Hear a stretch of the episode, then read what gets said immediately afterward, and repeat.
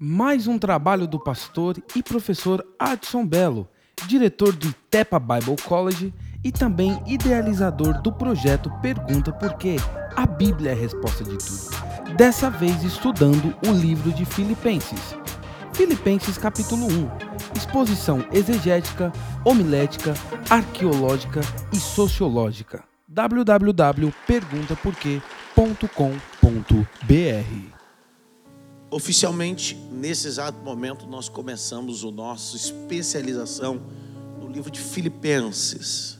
Para quem nunca participou, é o tipo de especialização onde você tem a liberdade de se aprofundar sociologicamente, arqueologicamente, exegeticamente, num livro que muita gente tem dificuldade de compreensão.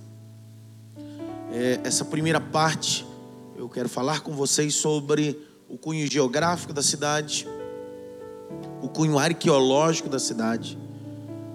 Você precisa ter a capacidade de anotar. Não confie na sua seu cérebro. Por mais brilhante que ele seja, você não terá neurologicamente a capacidade de gravar tudo. Então, anote, marque no texto, no caderno, coisas importantes, tá? Então eu queria começar com vocês falando sobre o primeiro capítulo do livro. Vamos ler do capítulo 1 até o verso de número 29. São 29 versos de uma leitura importante. Paulo e Timóteo, servos de Jesus Cristo, a todos os santos em Cristo Jesus que estão em Filipos, com os bispos e diáconos. Graça a vós e paz da parte de Deus, nosso Pai e de nosso Senhor Jesus Cristo. Dou graças ao meu Deus por todas as vezes que me lembro de vós Pega a caneta e vamos circular alguns detalhes para depois a gente vir passando. Circula a expressão Paulo, Timóteo e servos. Depois que você circular isso, vamos para o verso 3. Circule a palavra, está escrito lembro. Verso 4: Fazendo sempre com alegria oração por vós em toda minha súplica. Circula a expressão alegria, porque o tratado dessa carta fala sobre alegria. Ignorar essa expressão é ignorar toda a carta, é ignorar toda a epístola. Pela vossa cooperação no Evangelho, desde o primeiro até o dia agora, ou até agora. Então, circule o verso 5. Se puder, puxe uma setinha no verso 5 e escreva a expressão constância. Não é inconstância, é uma constância. Desde o primeiro dia até agora. Verso 6: Tendo por certo que isso mesmo, que aquele que em vós começou a boa obra, aperfeiçoará até o dia de Jesus Cristo. Verso 7: Como tenho por justo sentir isto de vós todos, porque vos retenho em meu coração, pois todos vós foste participante da minha graça, tanto nas minhas prisões circula a expressão prisões, como na minha defesa, a confirmação do Evangelho. Verso 8: Porque Deus é testemunha das saudades que de todos vos tenho. Verso 9: Peço isso, que vossa, o vosso amor abunde mais e mais em ciência, em todo conhecimento para que aproveis as vossas excelências, para que sejais sinceros. Segura a expressão sinceros, sem escândalo algum, até o dia do Senhor. Veja que o dia do Senhor se repete no verso 6, se repete nesse verso novamente. Verso 6, o dia do Senhor. Verso seguinte, o dia do Senhor, tá? que é o verso 9. Verso 11 cheios de fruto de justiça, que são por Jesus Cristo, para a glória, louvor de Deus. circula a expressão glória, louvor. 12. Quero, irmãos, que saibais que as coisas que me aconteceram contribuíram. Isso aqui é uma. Nesse primeiro capítulo, isso aqui vai, vai abrir uma, uma janela importante. O que acontece contribui. Tá? O que acontece contribui. Então, tudo que acontece vai contribuir. Ele não está falando de algo bom, ele está falando de algo ruim. Ele está dizendo, isso me contribuiu coisas boas. Então, circula a expressão: aconteceram e contribuíram para maior proveito do Evangelho. 13. De maneira que as minhas prisões em Cristo foram manifestas por todas a guarda pretoriana. Isso aqui é importante. Paulo destaca que a prisão dele não é obra humana. A prisão dele tem um propósito. E não é um propósito romano, nem grego, nem de qualquer outro império. Ele está ali porque Deus quer que ele esteja. Ele está ali porque há um propósito que vai contribuir para isso. Por todos os demais lugares. Circula a palavra pretoriana. Circule a palavra. Puxe uma setinha Escreva Filipenses 4, 22. 4, 22. 14. E muitos dos irmãos do Senhor, tomando ânimo com as minhas prisões, ousaram falar a palavra mais confiante, de forma confiante, sem temor. Como é que a prisão de alguém força outro falar? Então, às vezes Deus permite que você seja aprisionar por uma situação para provocar os que estão na zona de conforto a fazer o que só você faz. Entenderam nada? 15. Verdade é que também alguns pregam a Cristo por Por quê? E mais o quê? O importante é que pregue. Circula aí. Inveja, porfia. 16. Uns por amor essa é a diferença. Circula aí. Por amor. Sabendo que fui posto para defesa do Evangelho. Circula o verso 16 todo. Escreva a expressão: qual é a minha motivação? É uma pergunta, tá? Qual é a minha motivação? Mas outros, na verdade, anunciam a Cristo por contenção, não puramente julgando, julgando acrescentar aflições nas minhas prisões. Mas que importa? Contando que Cristo seja anunciado por, por toda maneira. Agora, você circula a expressão, Asdrubal, aí na tua Bíblia, tá? E há um detalhe aí. Pergunta para mim, qual o detalhe? Ele não está dando valia ou selo. Não importa que seja heresia, pregue. Não é isso que ele está dizendo. Ele está dizendo assim: não importa a sua motivação, importa o Evangelho. Porque às vezes sua motivação é o, é o contrário, mas o Evangelho que é pregado é verdadeiro. Entende? Então ele não está abrindo precedente para você pregar heresia. O cuidado daqui é o indivíduo entender e interpretar. Então Paulo está dizendo: prega, não importa de qual jeito que seja, vai falando. Não é disso que ele está falando. Ele está falando bem assim: às vezes sua motivação é uma, não é glorificar a Deus, é auto se promover. Aí ele disse assim: se a tua, o teu sentimento é esse, prega, porque você nunca será promovido. É sempre o nome de Jesus. Tá? 18. Mas que importa, contando que Cristo seja anunciado, com fingimento com verdade, nisso regozijemos e regozijarei ainda. Circula esse verso e põe Mateus 7, 20 e 23. Mateus 7, 20 e 23. Vai anotando, depois a gente vai revendo o que a gente quer falar. Mateus 7, 20 e 23. Isso. Porque sei que disso resultará a salvação pela vossa oração, pelo socorro do Espírito de Jesus Cristo.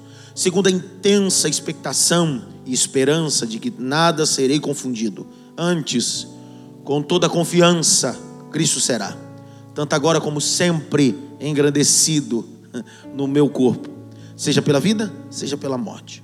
Porque para mim o viver é Cristo e o morrer é ganho. Circula a expressão: o viver é Cristo, morrer é ganho. 22, estamos nos últimos versos, para como possamos começar uma guisa introdutória. Mas se o viver na carne me der fruto na minha obra, não sei então o que devo escolher. Mas de ambos os lados estou em aperto. Circula a expressão aperto. Tendo o desejo de partir, estar com Cristo, porque isso ainda é muito melhor.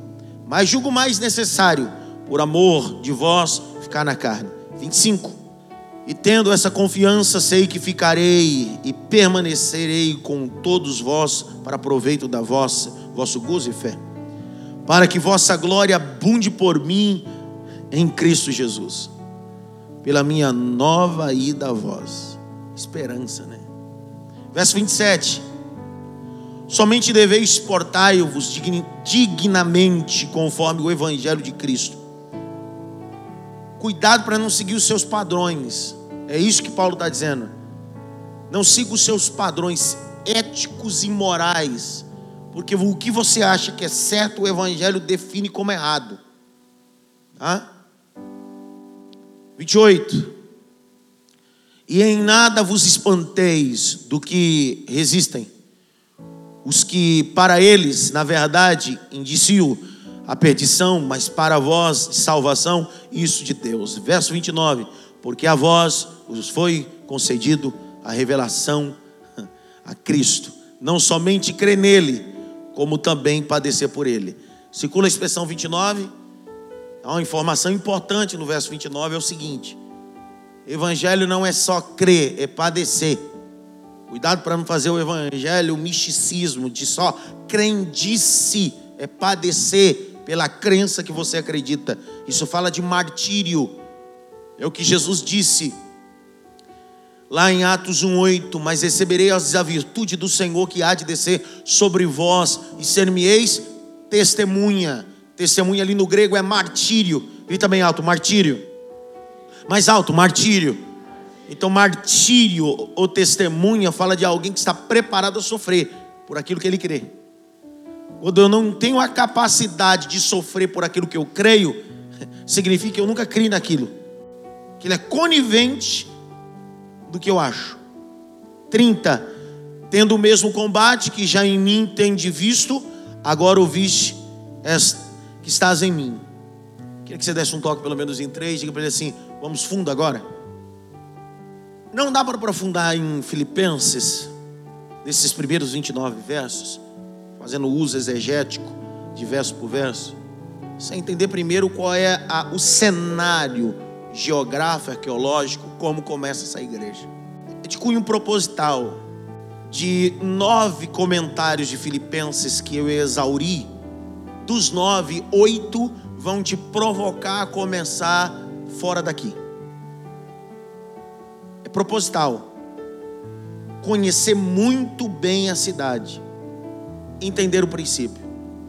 Como essa cidade foi conquistada, como a igreja começou ali, e aí faz necessário nós irmos diretamente a Atos capítulo 16 nesse momento. A cidade de Filipos antes se chamava Crenides. Crenides, que é uma palavra grega, Crenides, significa cidade das fontes. Geograficamente, Crenides era conhecida como lugar de fonte, abastecida geograficamente. Crenides tinha importância geográfica para todas as cidades ali. Mas não só isso. Crenides ou Filipos, que se torna depois, eu vou explicar porquê, era a porta de acesso entre o Oriente e o Ocidente. Então, quem vivia em Crenides ou em Filipos tinha uma importância de estar entre o Oriente e o Ocidente. É aquela cidade que vincula você a todos os acessos. Conhecida geograficamente como cosmopolita. Escreve essa expressão. Uma cidade cosmopolita. E aí, se você for aprofundar a expressão cosmopolita, no Aurélio vai informar que é uma cidade multicultural. Tá? Vou dar um exemplo. São Paulo é uma cidade cosmopolita, multicultural. É uma cidade de acesso. São Paulo não é cidade turística, ao contrário de Rio de Janeiro. Rio de Janeiro não tem essa mesma qualidade como cosmopolita que é São Paulo. Então, Filipos era conviver em uma cidade que tinha todo tipo de cultura. Isso vai informar em Atos 16. Lá tem uma vendedora de púrpura, que é de Tiatira. Lá tem gente romana, lá tem gente grega. Primeiro porque Crenides é uma cidade grega.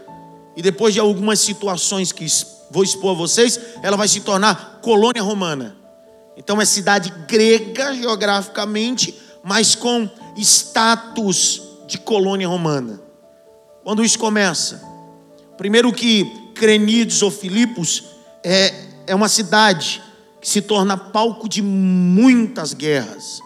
Muitas guerras. Uma das guerras foi o assassinato de Júlio César.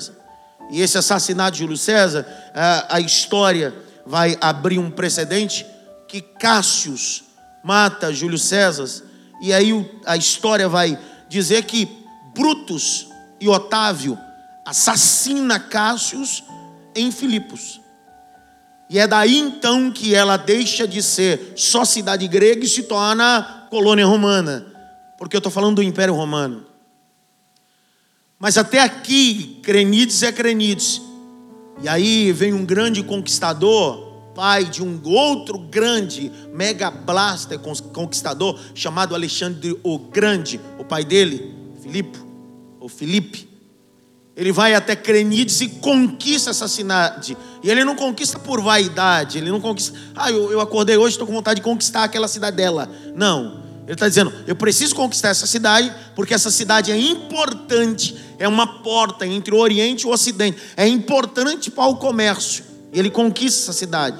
E conquistando, ele muda o nome de Crenides para receber o nome que ele tem. Por isso que aí recebe o nome de Filipos tá? que é o nome do pai de Alexandre o Grande. Atos 16 vai falar o princípio, a chegada de Paulo a essa cidade. Atos 16. Coisas importantes acontecem na cidade. Primeiro, abra lá Atos 16. O verso 1 ao verso 8 há uma guerra. Pergunte para mim que guerra é essa? Mais alto, que guerra é essa? A guerra do homem contra Deus. Como assim? O capítulo 16 vai informar, o verso 6 e o verso 3, que o Paulo quer ir para uma cidade geograficamente, ele quer ir para a Ásia. Mas o Espírito impede ele. Está no capítulo 16, verso 6. E passando pela Frígida, pela província da Galácia, foram impedidos pelo Espírito Santo de anunciar a palavra na Ásia. Estão comigo até aí ou não? Minha pergunta: Há uma guerra entre o projeto que Paulo tem com o projeto de Deus. E ainda que o projeto de Paulo seja, na ótica humana, boa, mas não é ótimo. Porque o bom é inimigo do ótimo. Penso que você precisa escrever essa frase. O bom é inimigo do ótimo. Então é possível que no campo missiológico, no campo eclesiástico, no campo da eclésia, da igreja, você tem um projeto bom, mas converge, bate contra o projeto ótimo de Deus. E aí o que prevalece? Um projeto bom ou um projeto ótimo? Porque o bom Deus vai impedir, o ótimo ele estabelece. Eu vou falar de novo. Quando Deus não permite que o seu projeto bom, bem projetado, arquitetado, gerenciado, não saia do papel, significa que ele tem um projeto ótimo. O que os teus olhos não viram, o que o teu ouvido não ouviu, o que não subiu ao coração, é o que o Senhor tem reservado. Mas Paulo não está fazendo outra coisa, Paulo está pregando. Grite bem alto: pregando. Mais alto: pregando. Ele quer pregar, mas isso fala da imutabilidade de Deus, onipresença, onisciência. É o tipo da coisa que quando você faz um projeto social de pregar em um setor da sociedade, que todo mundo diz que é carente necessitado, e Deus aparece a você e diz não. Mas aonde todo mundo diz sim, Deus diz não. É isso que Deus está dizendo a Paulo. Não siga a tua agenda, siga a minha agenda. O comentário Cultura Cristã vai dar uma base sobre esse texto, dizendo bem assim: o problema de Paulo é que ele queria viver muito mais a sua chamada do que a chamada de Deus. E esse é o grande problema nosso. Nós queremos viver muito mais a nossa chamada do que a chamada de Deus, muito mais a nossa agenda do que a agenda de Deus. É importante entender nesse primeiro horário, desse dia de especialização, que esse livro vai nos forçar a viver a vontade de Deus, a agenda de Deus, o querer de Deus. Na palavra grega, como eu já disse na turma de segunda e sexta, é a palavra telema, é o, a vontade de Deus. Então grite bem alto, eu preciso. Mais alto, eu preciso. Viver a vontade de Deus. Aí o Paulo, que está com Silas, capítulo 16, verso 17, e quando chegar a Mícia, intentaram ir para Bitínia mas o Espírito de Jesus Cristo fez o quê? De novo. Grite bem alto, dois projetos. Mais alto, dois projetos. Duas negativas. Mais alto, dois projetos. Duas negativas. Quem negou o projeto? Quem negou o projeto? o problema está aí. O nosso projeto é aprovado pelos homens, pela secretaria, pela diretoria local, pela convenção, pelos homens, mas reprovado por Deus. Ninguém entendeu nada. É possível você fazer um conselho para aprovar algo e Deus reprovar.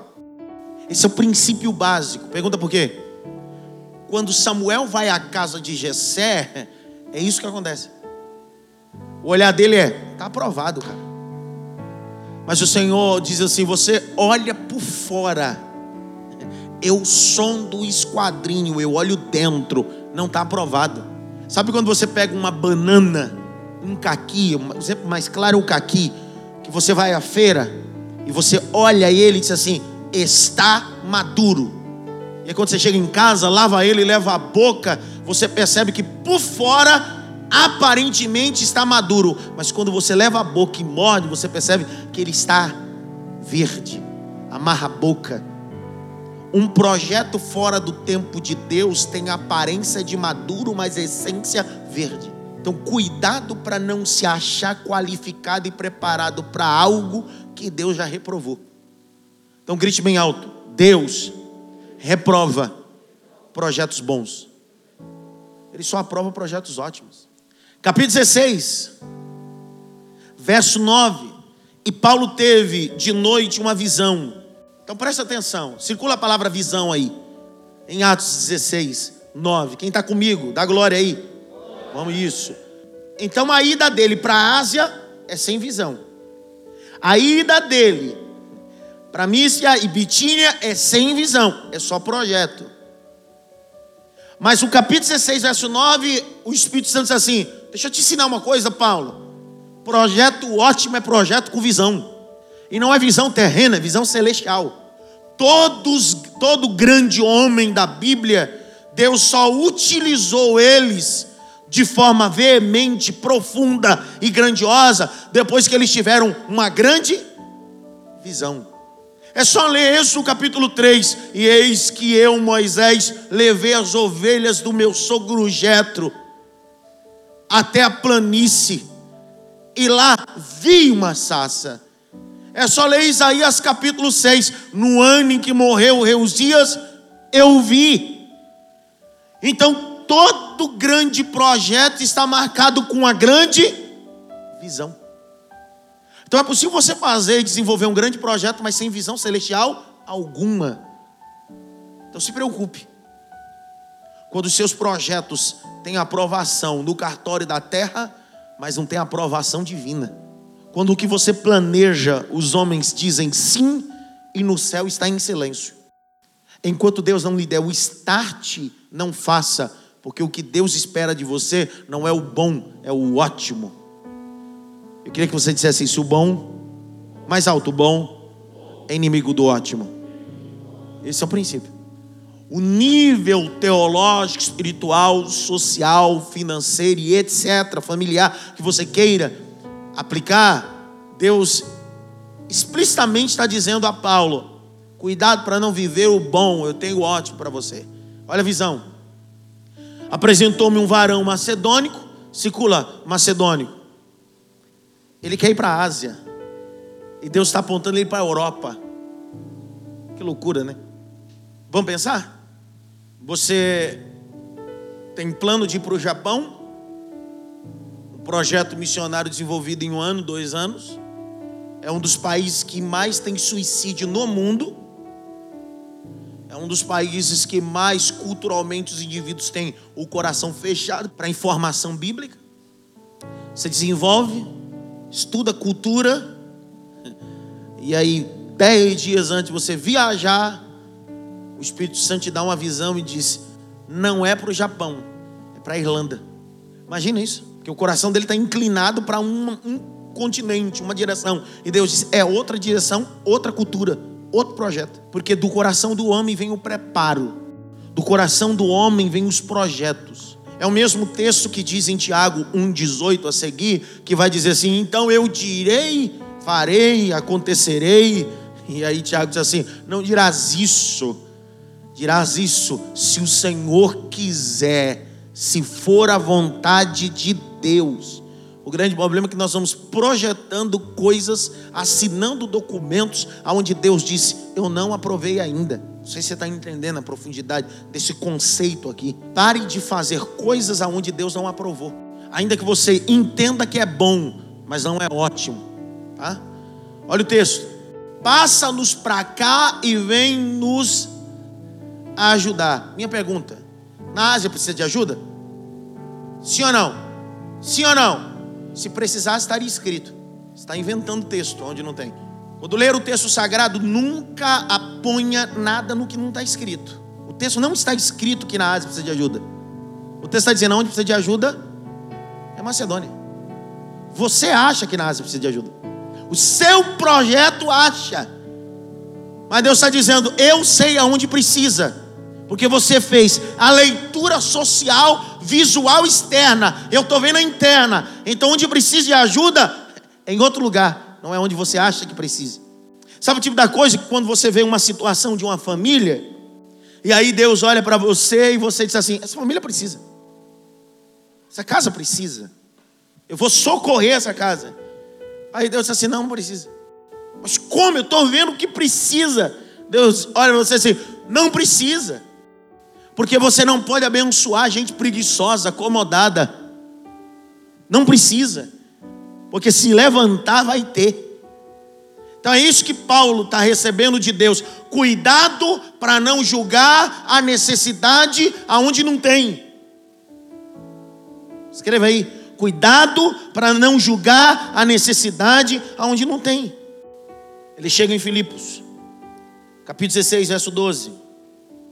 E dali para Filipos. Olha aí, que é a primeira cidade dessa parte da Macedônia, da Macedônia, e uma colônia, segura colônia aí, é romana. Aí que está o status. É uma cidade grega, Richard. Colônia romana. Explicar isso aqui, fundo geográfico, cultural, político. Os romanos e o imperador conquistavam cidades importantes como essa de Filipe, que eram portas entre o Oriente e o Ocidente. E ele mandava para lá soldados veteranos de guerra. Gente importante. Mas gente que já havia labutado, trabalhado, vencido pelo imperador, pelo império. Isso servia no mínimo como uma aposentadoria para eles automaticamente eles viviam na colônia e protegiam a colônia. Porque não dava para colocar qualquer um para proteger esse tipo de cidade. É porta de acesso. Então, as leis que estão lá não são leis gregas, são leis romanas. A moeda o que é cultuado, a fala que é dita lá, não se fala a língua grega, a língua oficial é romana. Só para você entender, para que você entenda um pouquinho sobre colônia romana e cidade grega. Quando os portugueses chegaram no Brasil, não respeitaram o tupi-guarani, que era dito pelos índios, e implantaram sua colônia aqui. A grau modo que a língua que temos hoje é porque somos colônia portuguesa. Princípios culturais e até na vestimenta que temos no nosso país, por mais de vários anos, continua sendo influência portuguesa, porque somos colônia portuguesa. Quando você vai à África do Sul, colônia inglesa, num calor causticante daquele, alguns africanos da alta patente da África do Sul se vestem como ingleses. Tem cultura inglesa. Quando você passa e vai chegar a Moçambique, que é colônia portuguesa, você vai se identificar que eles se parecem muito com a gente em alguns preceitos. Por quê? Porque são colônias portuguesas como nós. Então o texto vai dizer que é uma cidade grega, grite bem alto, grega. Mais alto, grega. Mas é colônia romana. Paulo chega nessa cidade e Paulo é cidadão romano, mas ele não se identifica. Então, para Paulo, ele não está num lugar diferente. Paulo está sendo enviado para no meio de uma cultura que ele conhece muito bem. Mas ele não sabia. O projeto de Paulo era viver uma nova experiência cultural. O projeto de Deus é continue na experiência cultural que você vive. Se você não está preparado para viver nem a sua cultura, como é que você quer viver a cultura dos outros? Deus sempre vai te estabelecer num princípio que não desconstrua o que você acha. Então Deus disse: vai para a colônia, é Roma, é a miniatura de Roma. Ele chega lá, vai começar a se estabelecer o princípio aqui. Eu quero dividir esse princípio em quatro pontos. Quatro pontos. O subtema é, é o seguinte: a igreja de Filipos não é uma obra humana, é uma obra divina.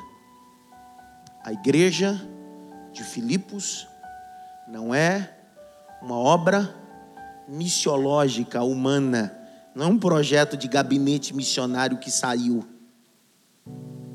A obra ou a igreja de Filipos é uma obra divina, que não saiu do gabinete da terra, saiu do gabinete do céu. Não foi aprovado em nenhum conselho da terra, é aprovado por Deus. Paulo chega e Paulo entende que não está ali de férias. Paulo está ali para pregar? Para pregar? Vamos lá? Para pregar? E é o que ele faz. Capítulo 16, verso 13. No dia de sábado, no Shabat, saímos fora das portas para a beira do rio, aonde julgávamos ter lugar para oração. Circule oração. Não se esqueça que você está pregando muito e orando pouco. Tozer, Tozer, a W. Tozer, um dia perguntaram a frase dele. Um aluno na sala de aula perguntou ao educador: o que é mais importante? Orar ou pregar a palavra? O que é mais importante? Viver uma vida de oração ou viver uma vida de palavra? A réplica foi a seguinte: num pássaro, qual é a asa mais importante, a direita ou a esquerda? Somos verdadeiramente homens da academia da letra mais fraco do quarto da oração. Somos homens e mulheres que amamos a academia teológica, mas odiamos o quarto da intimidade. Somos amantes dos livros e da teologia ortodoxa, mas não temos tempo para orar. Por isso que os nossos sermões são fracos, muitas das vezes prolixos, fadonhos, sem poder algum. Temos conhecimento, mas não temos oração com a intimidade. Eu me lembro de Atos Apóstolos, pastor Silas, quando a igreja cresce, eu estou falando de Atos 6 e 7, a igreja cresce demais, e os apóstolos dizem: por nós. Vamos lá para Atos. Esse texto é importantíssimo citar. Atos 6. Grite bem alto. A palavra nunca estará em primeiro lugar. Mais alto. A palavra nunca estará em primeiro lugar. É a oração que me gera amor pela palavra. Olha o que diz. Atos 6, 4. Mas nós perseveraremos no que? Vamos lá, sala, no que? E no que mais?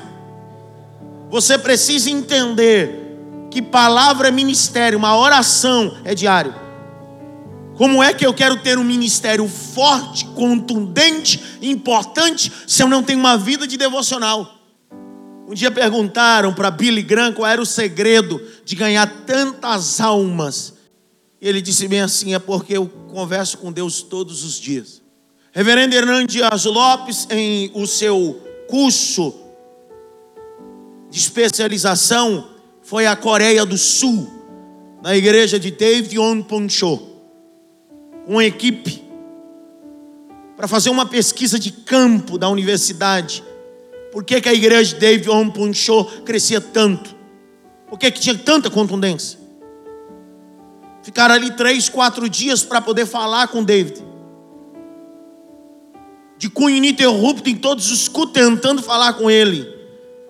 Quando tiveram uma brechinha, David disse para eles: amanhã, isso era na segunda, às seis da manhã, venho para a oração que temos matutina. E depois eu falo com vocês. Essa equipe de universitários, de alunos, imaginaram, vamos chegar amanhã no culto semanal, às seis da manhã, e vai ter lá umas, no máximo, cem pessoas. A igreja de David Om Poncho é mil diáconos para servir a ceia. São mil. Quando chegaram de manhã, não havia vaga no estacionamento para colocar o carro. Quando entraram no templo, o templo estava super lotado gente com roupa de metalúrgica, gente com roupa de escritório, com uniforme de trabalho, orando para sair dali direto para o trabalho.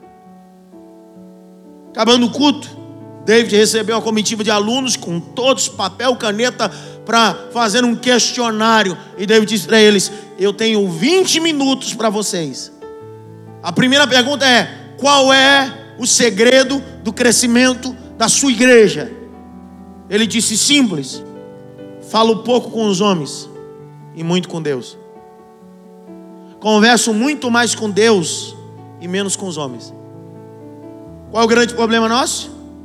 Estamos nos envolvendo muito mais com coisas burocráticas do que com altar. Nos envolvemos com coisas que são mais supérfluas do que com o altar que nos chama. Eu recebi um conselho do pastor Josué Gonçalves, e eu penso que esse conselho foi um divisor de águas. É um conselho que ele recebeu, que ele passou, e aí eu quero dividir com vocês, porque o mesmo conselho que ele recebeu foi frutífico a ele, tornou muito bom para mim, será importante você.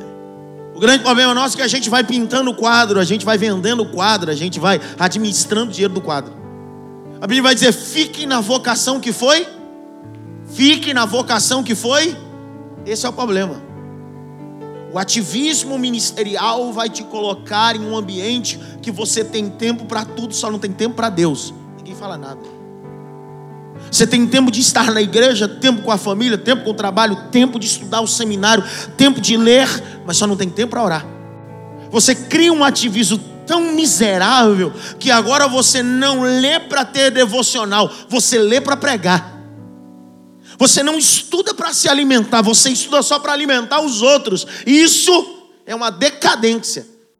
Então, o segredo da vida ministerial é o seguinte: se pintar um quadro, só pinta o quadro. Se vende quadro, só vende, não pinta. Se administra o dinheiro que vendeu, não vende. Pastor, como eu faço isso? Jetro, sogro de Moisés, quando chega no capítulo 18, do livro do Êxodo.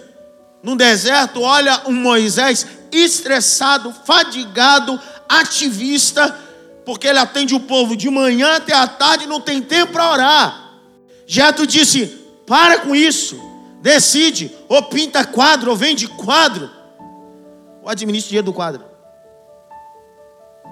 Grite bem alto, eu preciso me reciclar. Mais alto, eu preciso me reciclar. Olha que texto para os ativistas que me ouvem aqui nessa sala de aula.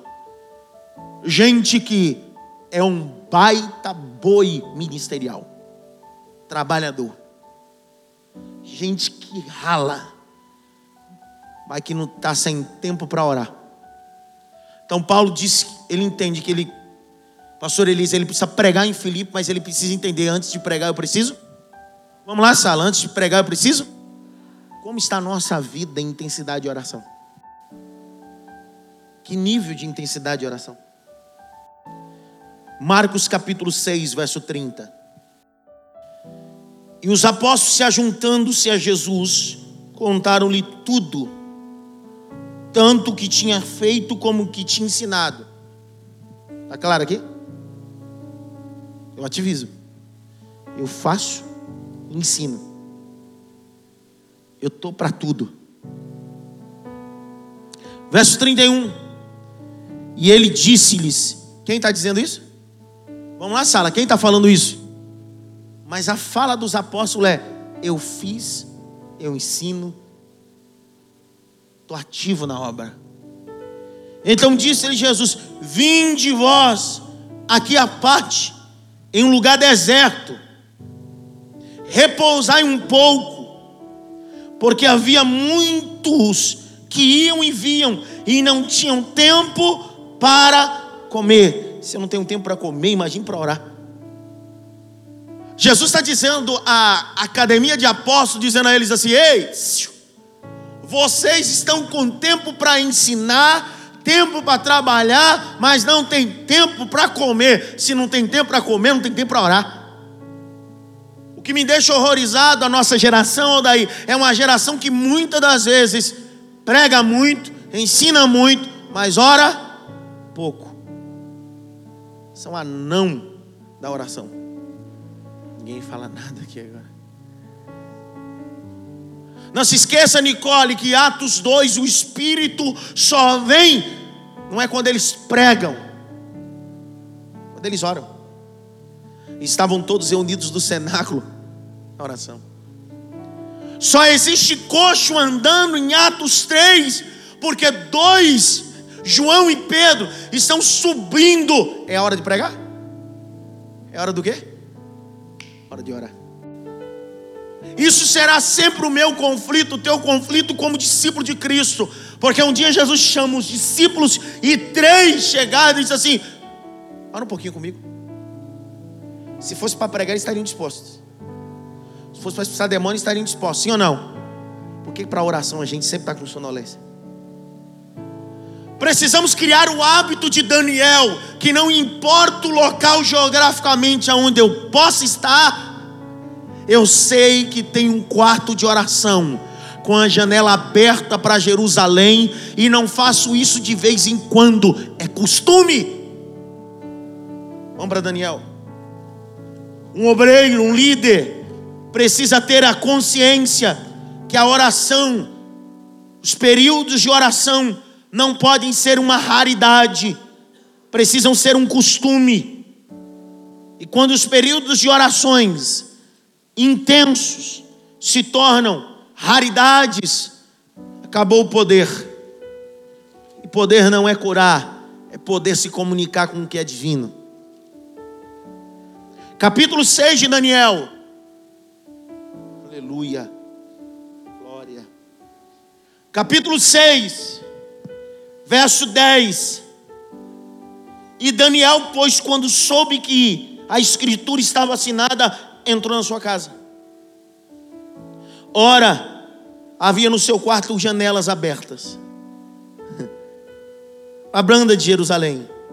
Três vezes ao dia se punha de joelho e orava, dando diante de Deus. Aí a, a, o brilho do texto é o finalzinho. Olhe para o texto, olhe o brilho do texto como também antes costumava.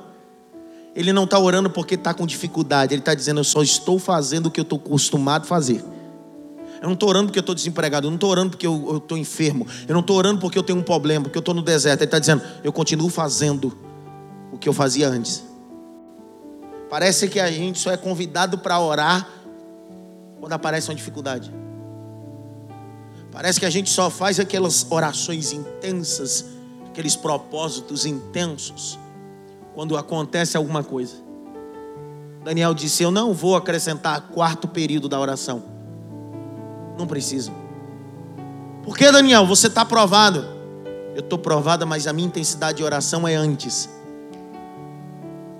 Está parecendo um dia eu fui a Assis, 495 quilômetros, São Paulo, pregar uma cruzada evangelística e um cantor foi comigo. Comigo. Chegamos cedo. E aí na hora do almoço eu o pastor veio nos buscar e eu disse: "Vamos?" Ele disse: Não posso, estou de jejum. Vou ficar aqui orando. Eu fui, comi, com força, sobremesa, até chocolate eu comi. Voltei, ele estava lá, gemendo. Vamos para a cruzada cantou. Eu preguei a palavra. 24 pessoas aceitou Jesus. Aí vamos para o jantar. Com força. Ele olhou para mim e disse bem assim. Cara, você não orou nada hoje. E Deus fez o que fez. Eu disse primeiro é meritocracia, é graça. Segundo, soldado não se prepara na guerra. Não dá para arrumar ou preparar tiro na guerra. Já vim preparado, o fuzil está pronto. O grande problema está aí. O indivíduo só ora quando vai pregar. Ninguém fala nada. Dá um toque pelo menos em três alunos assim. Você está muito ativista.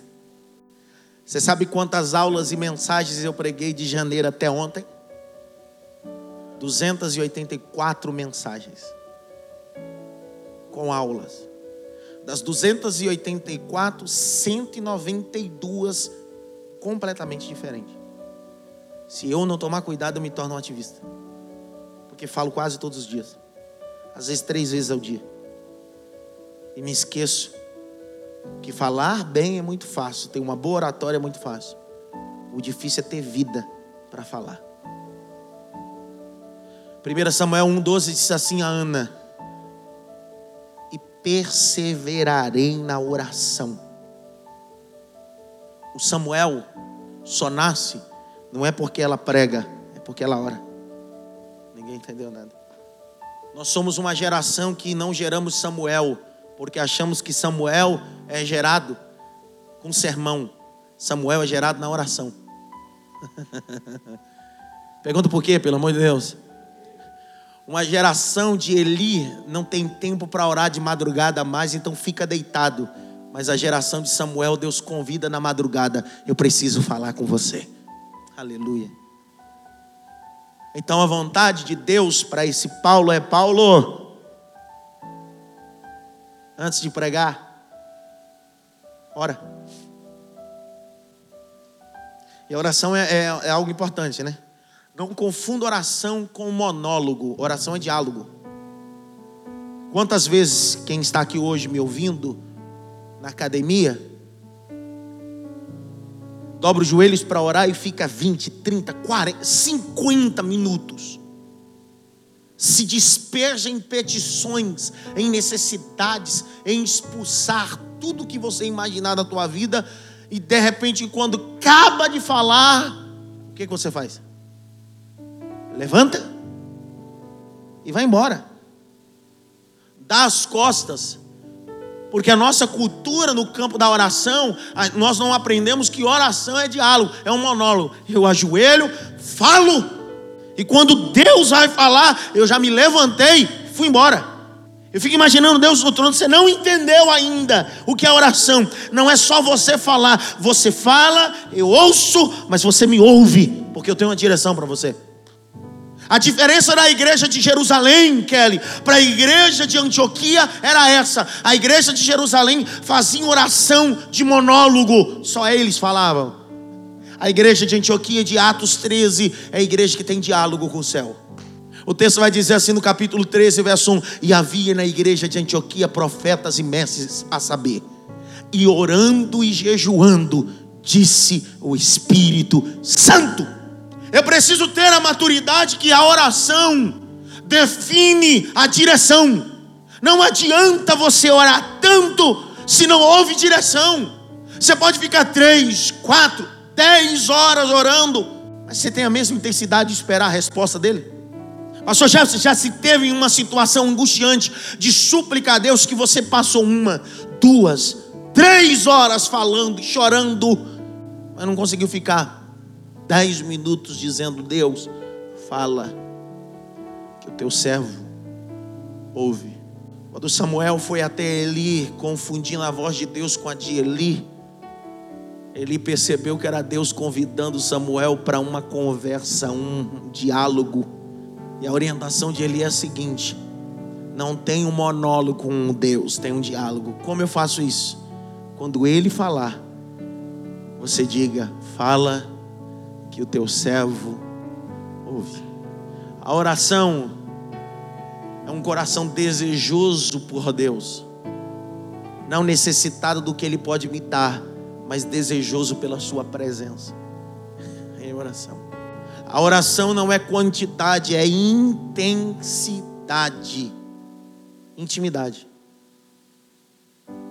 Quando você abre em Atos capítulo 12, o texto vai dizer que Herodes mata a espada a Tiago. Grite bem alto, Tiago. Por que, que Herodes mata Tiago e não mata Pedro? É claro que você vai me responder há um propósito. Tiago, Herodes vai no alvo. E Tiago não era um pregador.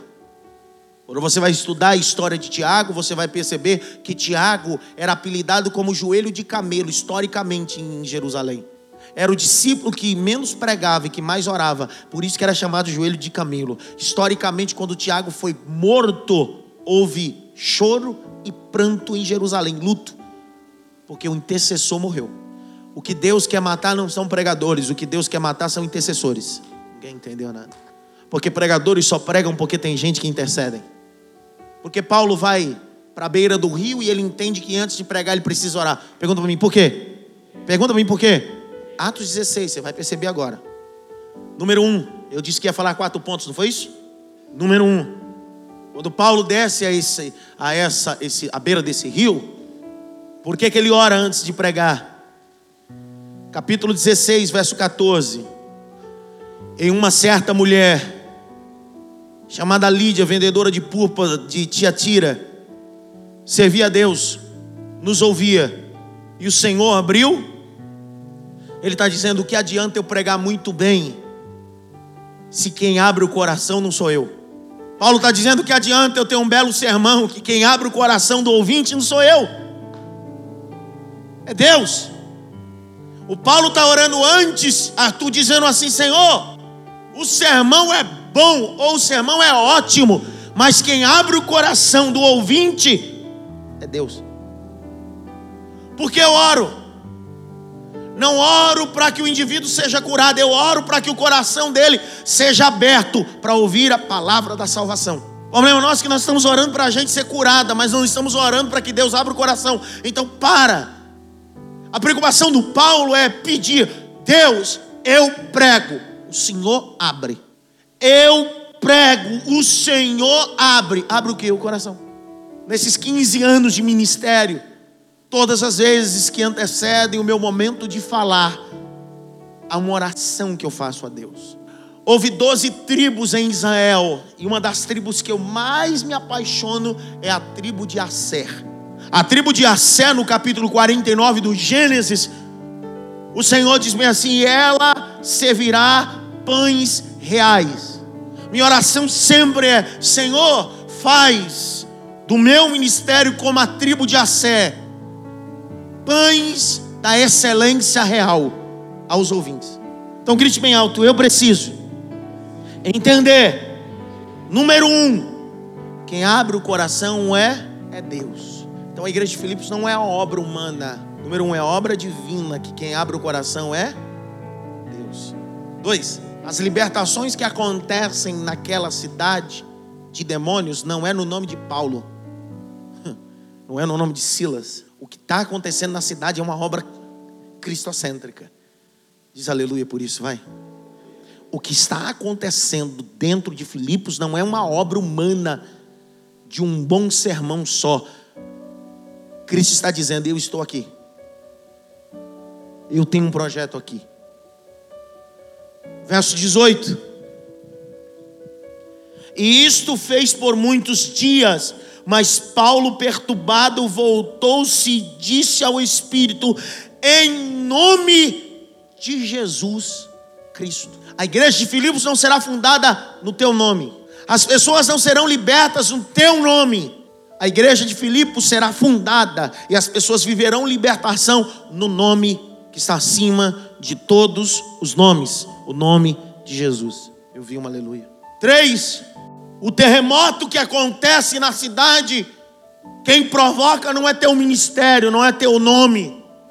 O terremoto que abala a cidade, não é porque você chegou, é porque você cantou e adorou aquele que é.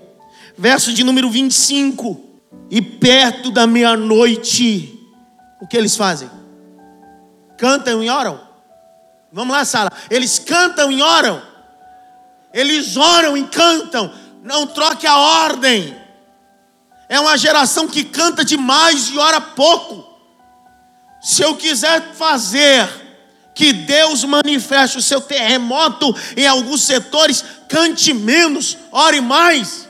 Ultimamente eu vivo um grau de irritabilidade absurdo em cultos que eu vou. É uma cantarola desgraçada.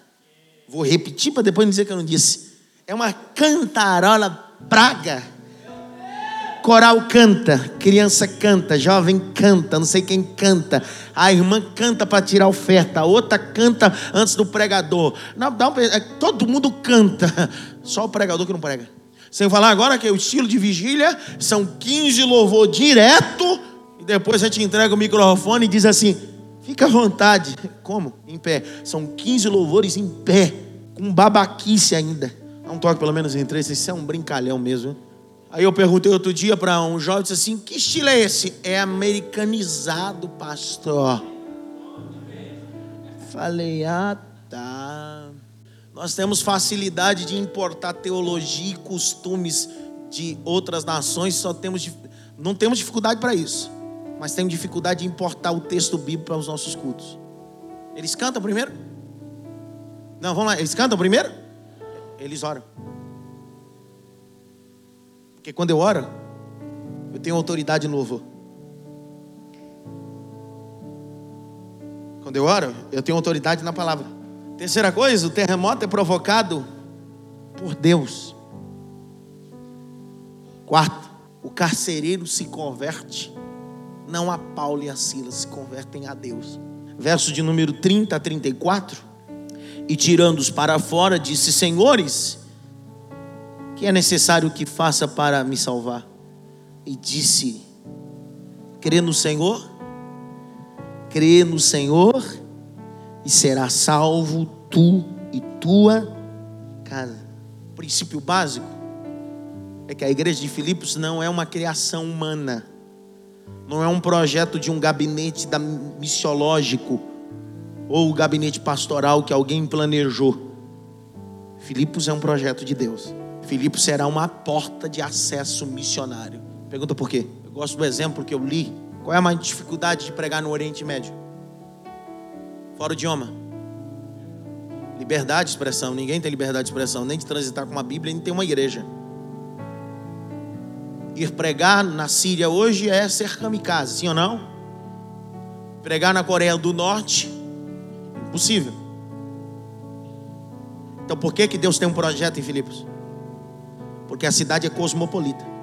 Então Deus está dizendo bem assim: eu não posso enviar um missionário em Tiatira, mas eu posso ganhar uma mulher de Tiatira e ela ser missionária em Tiatira. Eu não posso pregar na Síria, mas posso ganhar um assírio em Filipe e ele se tornar um missionário local. Não sei se você está entendendo onde eu quero chegar. Deus está dizendo: o teu projetinho é muito pequeno, muito medíocre. O meu projeto é maior. Eu quero fazer daquele que está dentro da cultura o meu missionário. A França, nos últimos oito anos, cresceu mais de 12% de muçulmanos no país. Quando você vai entrar num país extremista muçulmano, você não tem liberdade, mas eu posso ir à França. Ele vai ter que me ouvir. Ter que me ouvir pregar o evangelho. Vai ter que me dar atenção. Cosmopolita. Então, o projeto de Deus é muito mais do que você imagina. Não sei se você está é, tentando captar onde eu quero chegar. É muito mais do que você imagina. Dá um toque pelo menos em três, assim: o projeto de Deus é grande.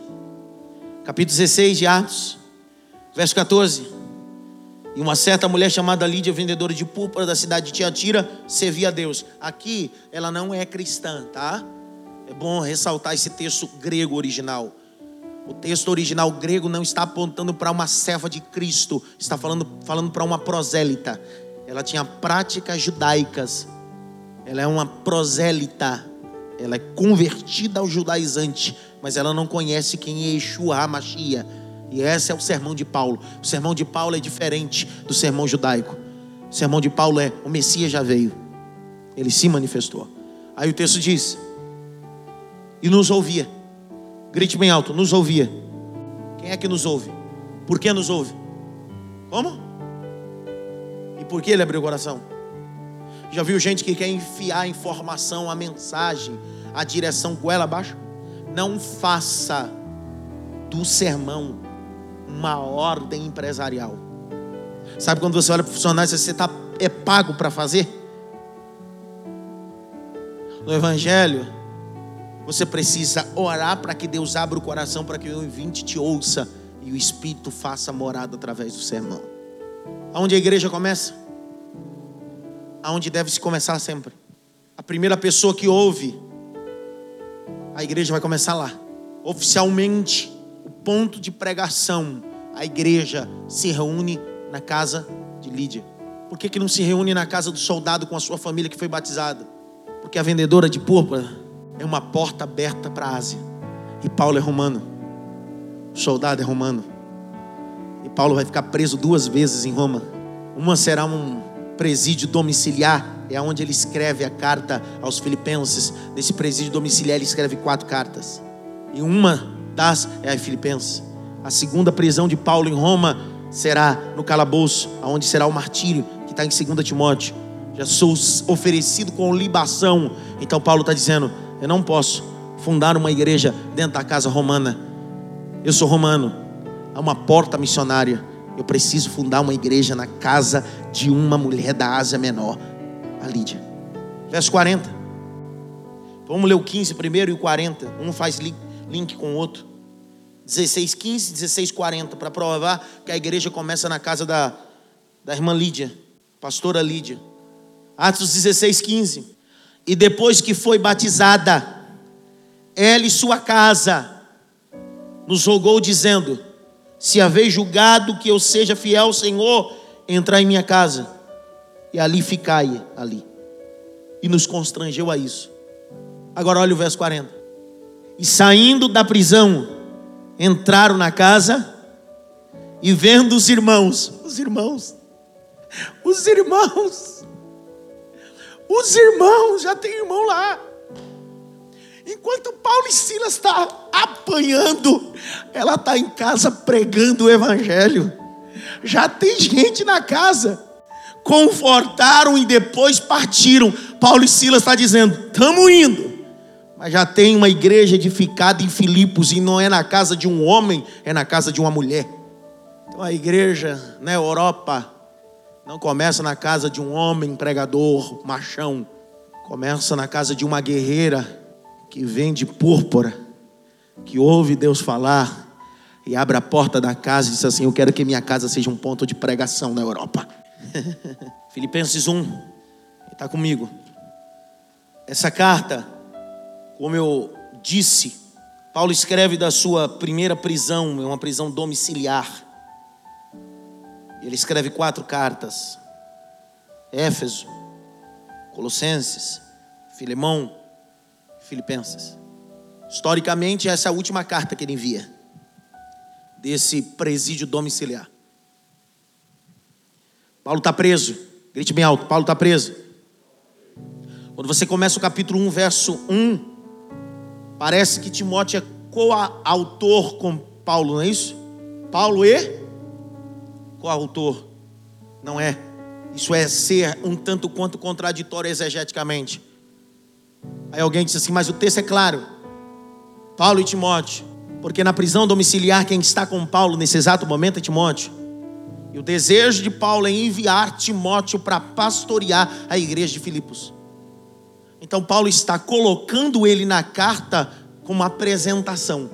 Quem disse isso? Que comentário o senhor leu? Cara, não vamos passar aqui seis horas, eu não vou citar comentário, eu vou citar Bíblia. Abre comigo Filipenses 2. 19. Espero no Senhor Jesus Cristo, que em breve vos mandarei. Por isso que Paulo cita Timóteo. Não porque ele é coautor da carta, é porque Paulo vai apresentá-lo na carta, porque o desejo de Paulo é que Timóteo vá pastoreá-la. Cuidados, irmãos. Paulo vai definir um princípio básico nesse texto. Filipenses 1, verso de número 1. Depois a palavra Timóteo. A palavra que aparece é doulos no grego. Servo. Escravo. Eu disse em sala de aula que doulos no grego, com dois L's, significa homem sem vontade própria, escravo. O que mudou na sua vida não foi o status. O status continua o mesmo, você continua escravo. O que mudou da tua vida foi o Senhor. Antes você servia o diabo, e agora você serve Jesus Cristo. Mas a aplicação da palavra doulos é diferente da aplicação de outra palavra de servo ou escravo. Porque dolo significa escravo remunerado. É completamente diferente. Eu não tenho vontade, mas tenho remuneração. Ao que vencer, dar-te-ei a coroa da vida eterna. O meu status não mudou, o que mudou foi o Senhor da minha vida. Antes o Senhor da minha vida era a lei e o diabo, agora é Jesus Cristo e a graça. Essa é a base. Verso 3. Essa carta é escrita em uma casa que Paulo tem em Roma. Ele está preso em Roma. Paulo está preso fisicamente. Capítulo 1 você vai entender isso. Os versos de número 7, tanto nas minhas prisões, isso é claro em todo o texto falar sobre isso. Paulo está dizendo: Fisicamente estou preso, mas espiritualmente estou. Ele está dizendo: o sermão não está preso, o louvor não está preso. Eu vim, glória a Deus. A mentoria não está presa. Eu estou livre espiritualmente. O meu ministério está fluindo. Então, para de dar desculpa quando alguma coisa geograficamente te prende.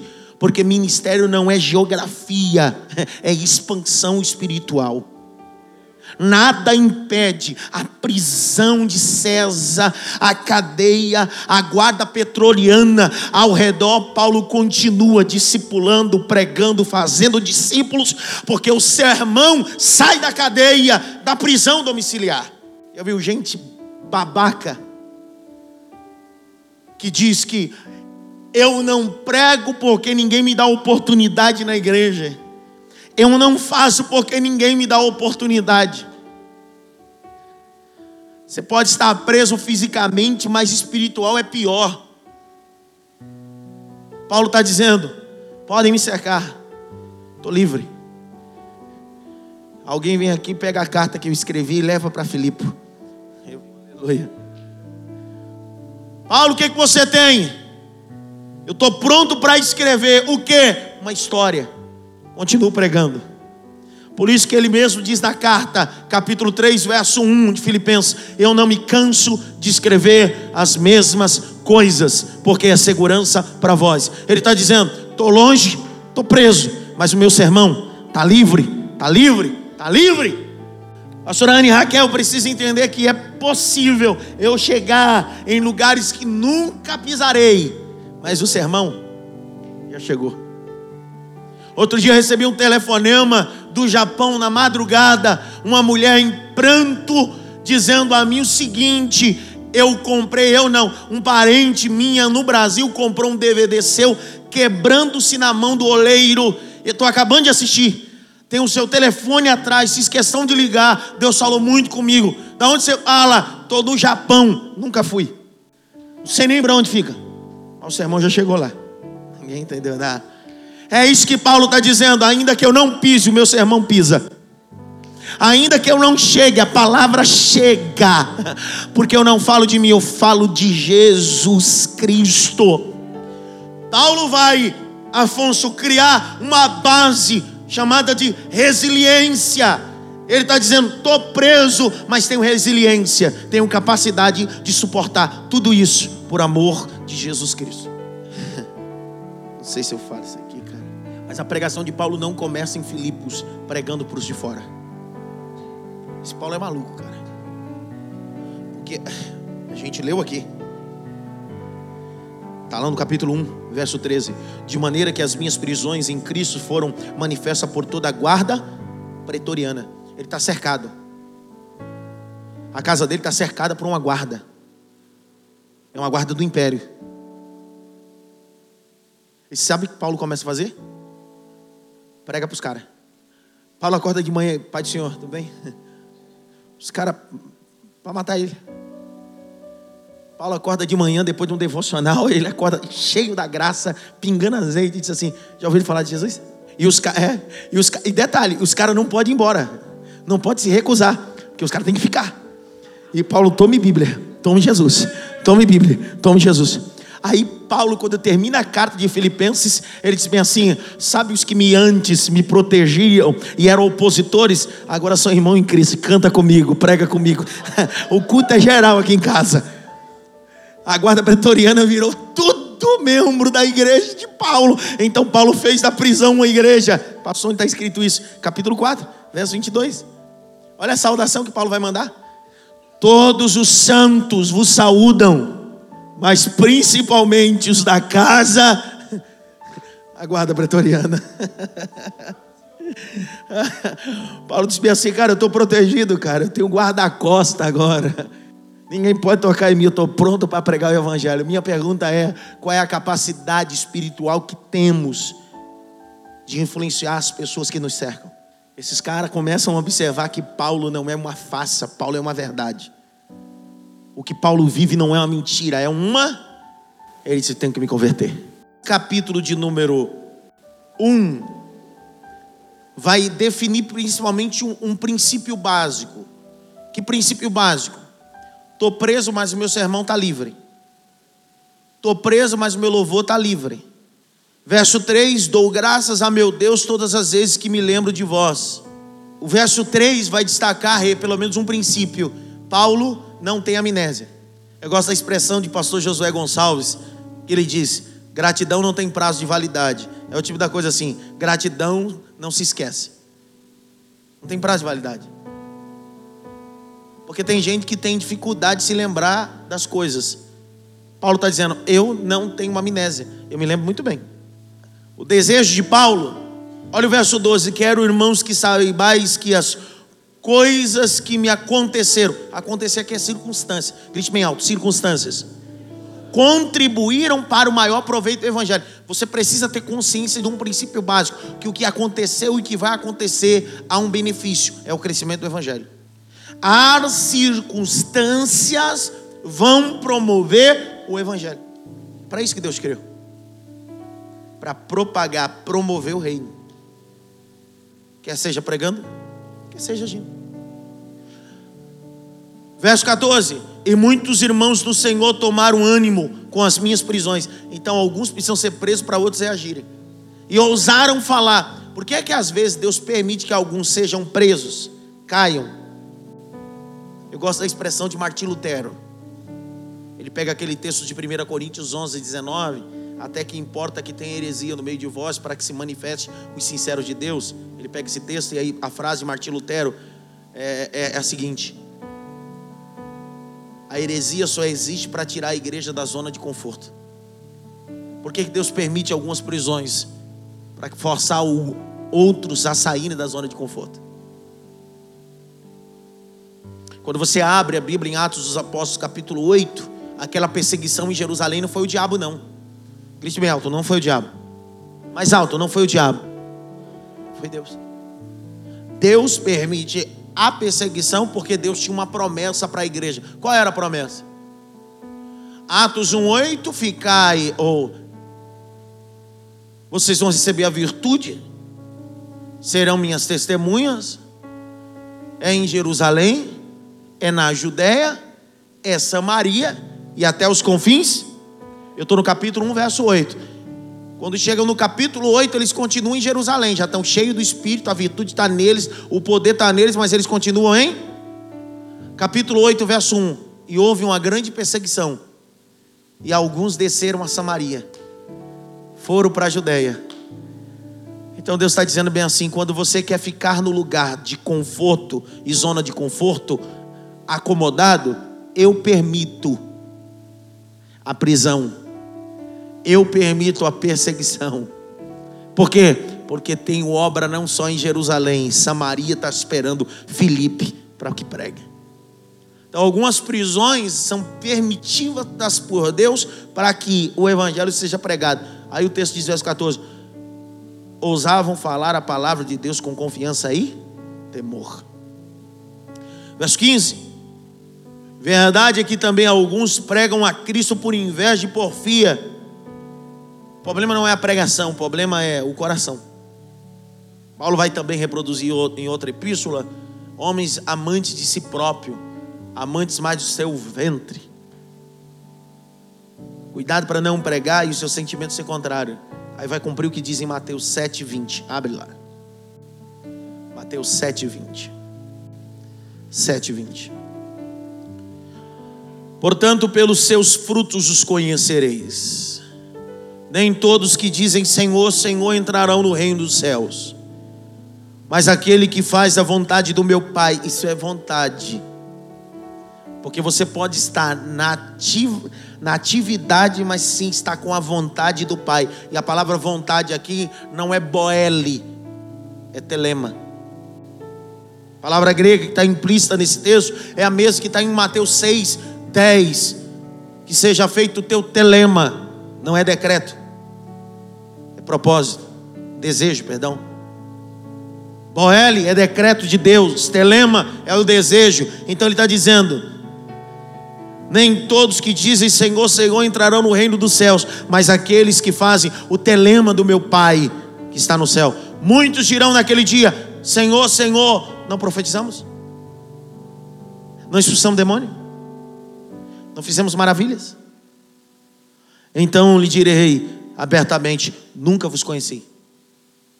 Não é que eu não conheço, é que eu nunca te conheci. Então é possível você falar de alguém sem esse alguém não te conhecer. E a pior notícia que nós vamos receber no dia do julgamento é que você passou a vida toda falando de alguém com propriedade e ele nunca te conheceu. É disso que Paulo está dizendo.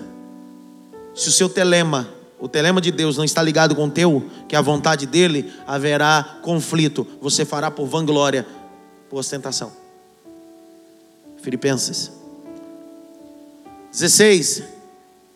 Uns por amor, sabendo que fui posto por defesa do Evangelho, mas outros, na verdade, anunciam Cristo por contenção não puramente julgando acrescentar aflição nas minhas prisões, mas que importa contanto que Cristo seja anunciado de toda maneira.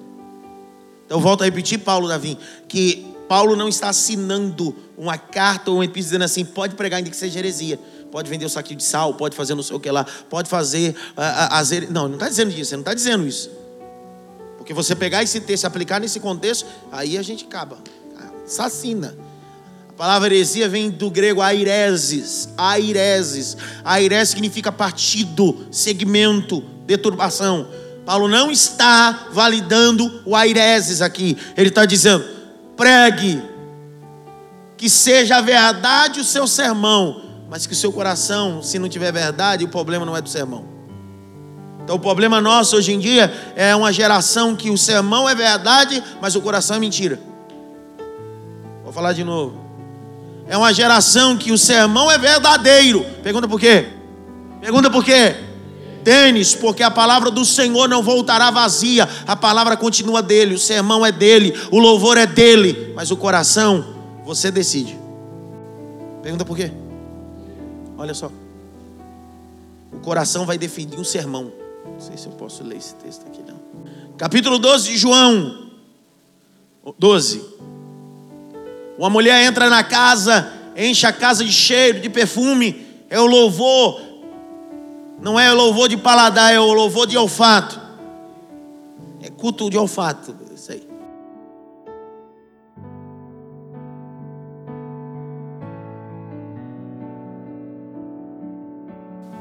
Por isso que o incenso queime, Deus recebe pela narina. Então essa mulher entrega um culto não é de sabor, é um culto de cheiro. Porque o nosso culto hoje tem muito sabor e pouco cheiro. Por isso que Paulo mesmo vai dizer que você tem um bom perfume de Cristo, porque o culto não é sabor, é cheiro. Eu estava dizendo essa madrugada para uma, uma geração de jovens que desde o início da Bíblia a grande briga de culto foi o culto de paladar e o culto de olfato. Outro dia eu falo disso. João 12, verso 5: Porque não se vendeu esse unguento por 300 dinheiros e não se deu aos pobres o verso 4 vai informar quem ele é. E quem ele é? Ele é? Ele é? Mas ele não é só Judas, ele é o ladrão que rouba. Por que, que ele rouba? Vamos lá, pessoal. Por que, que ele rouba? Por causa do coração sujo que ele tem. Olha o capítulo 13. Se o cara bota a mão na bolsa, na ceia, vai revelar o coração dele. João 13, verso 1. Hora antes da festa da Páscoa, sabendo Jesus que estava chegada a hora de passar deste mundo para o Pai, como havia amado os seus, estavam no mundo, amou até o fim. Agora o verso 2: se você não falar nada, eu vou embora. E acabando a ceia, em outras Bíblias está escrito, e durante a ceia, tendo o diabo posto no coração de Judas Iscariotes. Então o problema não é o sermão, não é a ativação, não é o fazer, é o coração. O que fez Lúcifer ser lançado, Lúcifer, Apolion, Abaddon, diabo, Satanás, o adjetivo que você queira usar. Se não quiser usar Satanás, você usa Lúcifer. Se quiser o Lúcifer é, chifrudo, porque agora tem gente dizendo que não pode nem ser mais Lúcifer. Então chama o mentiroso, o cão, o, o, o diabo. O que fez ser o diabo lançado para a terra não foi ação, foi o quê? Texto diz: E tu dizias no teu coração. Então o evangelho não vai revelar a tua ação, vai revelar o teu. Porque a ação pode ser uma ação hipócrita como a de Judas, porque não deu aos pobres, mas o coração era de ladrão. Ninguém falou nada. Então cuidado com esses indivíduos que têm uma ação, mas o coração é o contrário. Para quem trabalha comigo no ministério, nos projetos que eu tenho, eu sempre digo a eles: se o seu coração não estiver comigo ou não estiver no projeto, tira a mão, porque você pode estar tendo uma boa ação física, mas um coração ruim. Quem convive ao meu lado, quando eu percebo que o brilho nos olhos acabou, não põe mais a mão naquilo que eu faço, porque o brilho nos olhos revela o coração. Quando as coisas começam a se tornar fadonhas, eu estiro mesmo de perto de mim gente que não faz as coisas com o coração. Por isso que Jesus um dia olha para uma geração de discípulos e diz bem assim: o sermão é duro? É. Vai embora. Por quê? Seu coração não está mais aqui. E o que acontece? Aí Jesus olha para Pedro e Pedro olha para Jesus. Jesus disse: Eu quero ver se o coração dele está comigo. Pedro quer ir também? O brilho nos olhos de Pedro. Ele disse: Não, Senhor. Para onde iremos? Porque só tu tem palavra de vida eterna. Então, quando as pessoas que te cercam acabarem o brilho dos olhos, tirem ela de perto de você. É gente que vai te ajudar. É gente que vai viver não para é dor. Pare de conviver com gente que vive dor. Conviva com gente que viva para. Vou falar de novo. Não cerque-se de pessoas que vivem do, se cerque pessoas que viva para. Gente que vive do, do seu ministério, gente que vive dos seus sonhos. Ao contrário, convive com gente que vive para o ministério, para os seus sonhos, para o que Deus deu na tua mão. Pergunta por quê? Porque quem vive do, quando parar, o coração vai revelar. Porque só vive do porque é beneficiado. E quem vive para, não espera benefício, se entrega. Paulo destaca a gente que vive para e elimina gente que vive do. Querem que eu te dê um texto? Sim ou não? Fala sério. Romanos 16. Eu não consigo viver com gente que não tem um coração nas mesmas coisas que eu. Capítulo 16 de Romanos.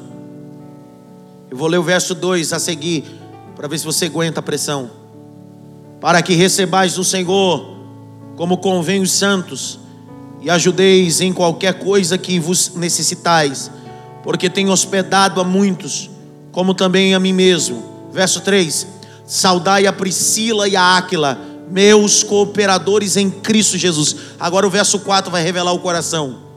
Os quais, pela minha vida, se expuseram às suas cabeças, o que não só lhe agradeço, mas também por todas a igreja do gentil. Paulo está dizendo: esse povo aqui não vive do, vive para. E quem vive para, oferece até a cabeça por valor de você. Quando alguém não corre o risco de perder a cabeça por amor de você ou por amar você, significa que o indivíduo não vive para, vive do. Nem fala nada. Não conviva com obreiro, não conviva com amigos, não conviva com gente do presbitério, gente de púlpito, gente em qualquer setor da igreja que vive do. Conviva com gente que vive para. Não tenha círculo de gente que vive do. Conviva com gente que vive para que acreditam em você, acreditam no seu sermão, a grau ponto de dizer bem assim: eu dou minha cabeça, pode cortar a cabeça. Por quê? Porque eu não vivo do, eu vivo para. Ninguém fala nada. Dá toque pelo menos em três, assim, onde está o teu coração? John Maxwell, um dos maiores consultores de liderança, diz uma frase: Quem convive com gente que não tem o seu coração aclinado aos seus sonhos, ao invés de nutrir, vai adoecer. Você sabe por que Deus permitiu que José fosse vendido? Porque Deus queria tirar gente que adoecia o sonho de José. Por que, que Deus me permite que eu seja vendido e viva longe daqueles que são meus irmãos? Porque eles não nutrem o sonho, eles adoecem o sonho. Então preciso te colocar num ambiente que pessoas possam nutrir o teu sonho, não adoecer o teu sonho. Desculpe a minha franqueza, é a ideologia que eu vivo biblicamente, exegeticamente. Eu aprendi na vida que corvos são corvos. E corvos às vezes não têm nome. Corvos às vezes te sustentam por um período. Capítulo 17 de Reis, o Senhor disse: Vai até o Querite, porque eu vou te enviar corvos. Qual é o nome deles? Não interessa. Que hora que eles vão aparecer? De manhã, tarde noite. Quem enviou? Eu. Porque por eles mesmos eles não faziam. Eu queria que você escrevesse esse tema, essa palavra, essa expressão. Não se apegue a corvos. Existem gente que são só corvos, que por si só traziam carniça para você, porque corvo é parente do urubu, porque o caráter dele é trazer carniça, mas só traz pão e carne para você porque Deus ordenou. Então, quando você faz algo que eu entendo que é providência de Deus, eu não me apego em você, me apego naquele que me enviou a providência, porque você só está fazendo porque Ele mandou, porque por você mesmo, por mim mesmo, o que eu daria para você era carniça, mas você só está me dando pão e carne porque Ele ordenou os corvos. Mas os corvos não são eternos. Pergunta por quê? Pergunta por quê? O texto diz que o querido seca, o corvo não traz. E Deus disse: Vamos para uma viúva. Qual é o nome dela? Indifere. Por quê? Porque ela só vai te dar porque eu ordenei também. Ela não vai fazer porque tem um coração bom, ela vai fazer porque eu ordenei. Eu ordenei uma viúva que te sustente. Eu ordenei o corvo que te sustente. Então ninguém faz porque tem um coração bonzinho. Só faz porque eu mando. Então toque pelo menos em três assim. E aí, corvo. Quantas vezes já fui corvo para alguém? Quantas vezes alguém foi corvo para mim? Que nosso, nosso estado pecaminoso, que nós temos é só carniça. Nosso estado pecaminoso, que a gente pode providenciar é só carniça. Mas Deus nos levanta como corvos. Eu não me apego a corvo. É. Uma águia que gosta de carniça. Esse, esse primeiro capítulo, só para a gente ter uma ideia, porque depois do capítulo 2 nós vamos falar sobre cristologia no capítulo 2. Capítulo 3 nós vamos falar de crise de identidade para obreiro. Vai apertar um pouco mais, judaizante no culto. Vai apertar isso aqui. E aí o capítulo 4 nós vamos mergulhar profundo sobre dízimo, oferta, salário pastoral e essas coisas. Gratidão, tá tudo no capítulo 4. Então não teremos essas coisas. Eu termino falando sobre o verso 29. Porque 1:29, porque a vós foi concedido em revelação a Cristo, não somente crer nele, mas como também padecer. Sabe o que Paulo está dizendo? No pacote do crer, vem o sofrer. No pacote do bônus, vem o ônus. No pacote da Marta que precisa crer, vem o Lázaro que está morto há quatro dias. Se creres, verás a glória de Deus. Tire da tua mentalidade uh, o sentido triunfalista da fé. Crer não é só ter sucesso, também é sofrer. Você crê em quem? Em Cristo. E por crer nele você. O que você crê nele na base, no amor ao próximo, na longanimidade, na benignidade, bondade, mansidão, temperança, domínio próprio. Você crê nisso? Creio. Por crer nisso você? Por que você sofre? Porque você crê. Então o cristianismo não é triunfalista, é sofrimento. Não leve o cristianismo só por vitória, haverá sofrência também. Quantas das vezes você sofreu perseguições, acusações, só porque você decidiu crer no Evangelho? Indiferenças em ambientes, só porque você decidiu crer. Quantas das vezes você foi julgado, subjugado, apontado, até no meio de um seio que se diz cristão, só porque você crê na Bíblia e outro só crê na denominação. Ontem de madrugada, quando eu vinha, eu recebi um WhatsApp de um pastor líder na cidade do Porto, um pastor presidente lá, porque lá em Porto, em Portugal, São João é muito mais evidente e comemorado do que aqui. E lá existe a consagração das sardinhas, que são na rua, né? São consagradas. E o pastor estava tendo um grande problema na sua igreja local porque os portugueses queriam texto que provassem que aquilo não poderia ser ingerido. Disse é simples, pastor. 1 Coríntios 10, o Senhor diz bem assim: Eu não quero que comais da comida consagrada a ídolos, porque o que são ídolos, senão demônios? Em uma conversa breve com ele, ele disse: a igreja atual não conhece sobre crer e sofrer. Porque quando você crê, você sofre na carne, você abre mão de coisas que você acha que é certo. E o caminho para o final, para o almoço, agarrar o ponto que nós cremos, mas não queremos sofrer, porque sofrer está ligado com abrir mão. Nós queremos crer, mas queremos ter festa junina, arraial gospel, é, queremos fazer um monte de coisa dentro da igreja. Só não tem Halloween gospel, festa dos anjos dentro da igreja. Por quê? Porque crer é sofrer. A UOL não foi uma igreja,